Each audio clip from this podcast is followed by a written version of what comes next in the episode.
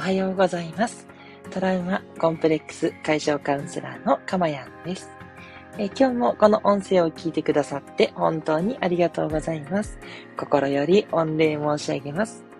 この音声を収録している日時は2022年3月2日水曜日の朝6時40分を過ぎたあたりとなっています。はい。ということでね、えー、今日は朝の放送ということで、えー、また戻ってきた感じです。えー、どうぞね、えー、短い時間ですので、ね、ゆったりとしていただけたらとても嬉しいなと思います。はい。で、早速今日のテーマなんですけれども、今日のテーマはですね、えー、変えるべきは自分の捉え方ということでですね、えー、お話ししていきたいと思います。あの、まあ、私がね、あの、よくベースにしているアドラー心理学がありますけれども、アドラー心理学でも、あの、変えられない相手を変えようとするのではなくて、自分がね、変わるというふうにね、教えが出てるというふうに思うんですけれども、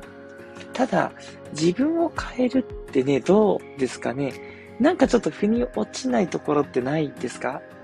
なんか例えば相手にこう嫌なことをされてるのに、なんで自分が買わなきゃいけないのとか、明らかに相手が悪いのに、なんで自分が変わるど、どうやってやったらいいのっていうね。そういうふうに思われる方もいると思うんですね。で、ただね、あの、カウンセラーの立場としてですね、まあ、はっきりと言えることなんですけど、変えるのはやっぱり自分なんですよ。つまり、相手を変えるっていうのは、すごく不確実性が高い。言ってね、変わってくれるんだったら誰も苦労しなくて、きっとね、ゆったりとか、あとこう、なんだろうな、お願いとか、うん、あとちょっと脅しとかね。まあ、手はいろいろあるのかもしれないですけど、そういう手段を使ってね、相手が変わるかっていうと、変わらないケースの方が 多いと思うんですよね。うん。そこで、やっぱり変えられるのは自分。これはね、やっぱ真実だと思うんですね。で、ただ一方で、自分もなかなか変わらないですよね。自分っていう人間もそう簡単に変わらないので、なんていうのかな、じゃあ変えようと思っても嫌なものは嫌だし、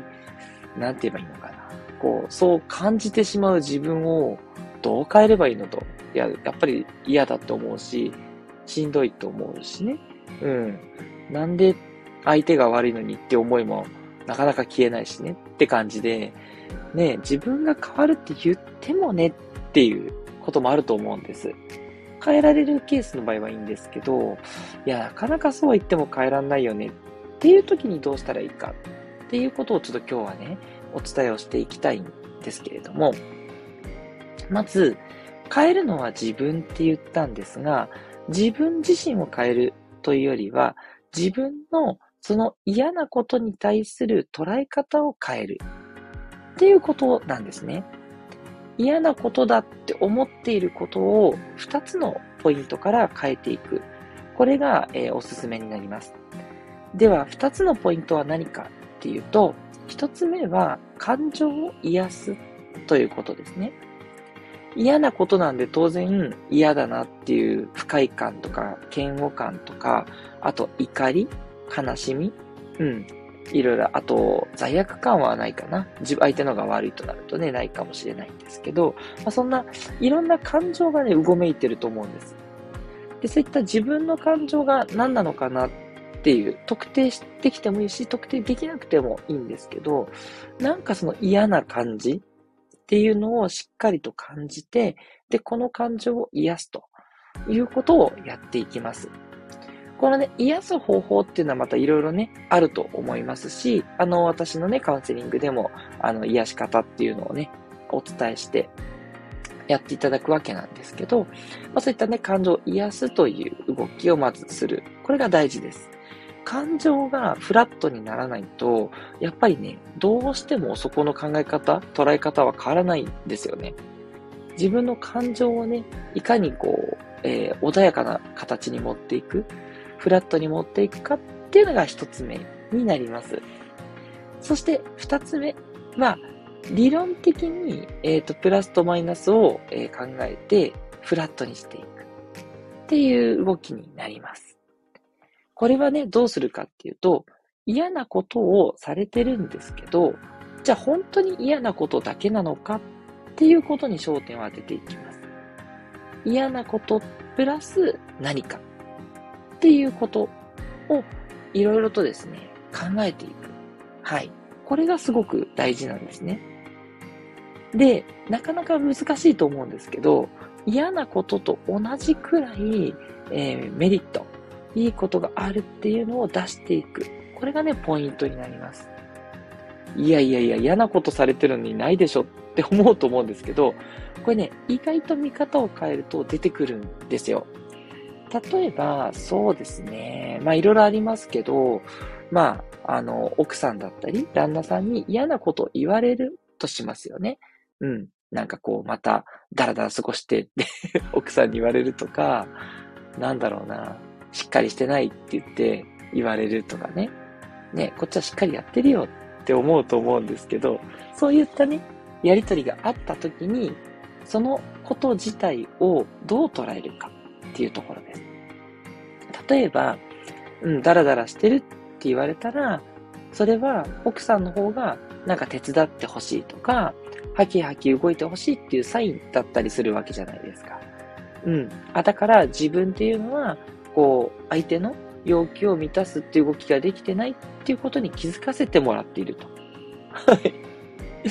やいやいやいや、そんな風にね、前向きに捉えらんないよって思うかもしれないんですけど、それは、あの、さっき言った一つ目の感情を癒すっていうのができてないからなんですね。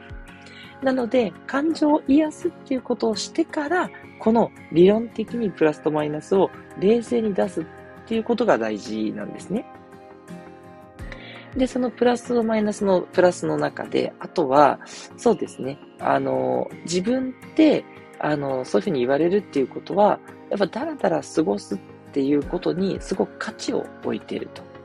うん、いうことだから、なんて言えばいいのかな。自分疲れてるのかなと。ちょっと仕事頑張りすぎなのかなとか。うん。仕事で疲れるってことはもしかしたらちょっとこうね、仕事が向いてない仕事を今割り当てられちゃってるのかな。じゃあちょっと、もうちょっと仕事見直して、うん、もう少し生き生きとね、できるようになれば、少しダラダラが減るかなっていうふうに、自分の仕事を実は見直すべきだったっていうことに気づくとかですね。そう。だから、ちょっとね、視点を少し変えていく感じなんですよね。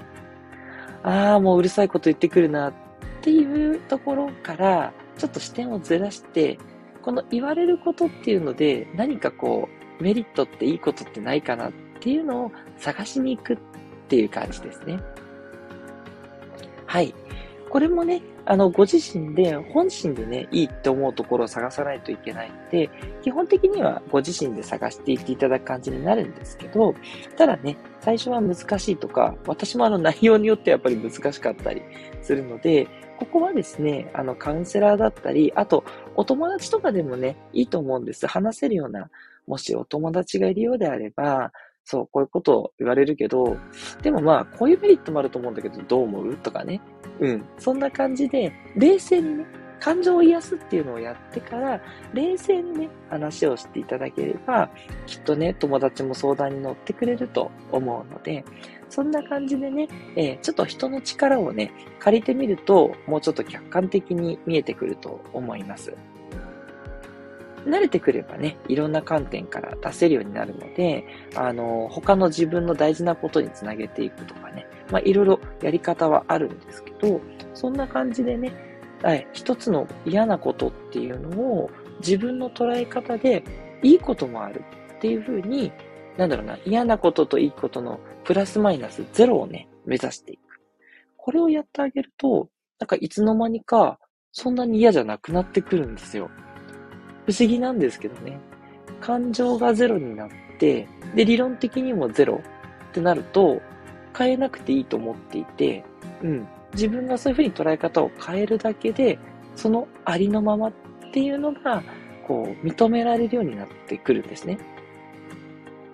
はい。これをね、お話しすると多分、あの、頭のね、ピンとくる方は分かったと思うんですけど、あの、相手自身をどう見るかっていうこともありのままにできるし、自分自身のね、えー、いいところ悪いところも、プラスマイナス出してあげれば、自分自身もそのまま、ありのままで認められるようになる。つまり、自己需要ができるようになるんですね。だからこれ、あの、いろんなことに応用できるんですけど、そう、自分の捉え方を変えれば、いろんなことがね、ありのままになるっていうことなんですよね。はい。なかなかね、ちょっと一足飛びに言ってしまうと、そんな綺麗にいくかなって思っちゃうかもしれないんですけど、ぜひね、そういう方にこそやってみてほしい。そんなね、方法になりますので、またね、わからないこととかあったら遠慮なくコメントとかいただければですね、あの、解説する、もうちょっと補足する音声も取っていきたいなと思いますので、ご興味のある方はね、ぜひぜひいいねですとか、あの、コメントとかいただけたら嬉しいです。はい。ということでですね、えー、この音声ではですね、えー、今私の音声を聞いていただいているこの癒しの幸せと、この音声を聞くことによって、えー、あなたの未来ももっともっと幸せになる。そんな二つの幸せを目指して放送しております。ということでね、え過去のバックナンバー、そして毎日アップしていきますので、その音声も聞いていただけると大変嬉しいです。トラウマコンプレックス解消カウンセラーのかまやんでした。ではまたお会いしましょう。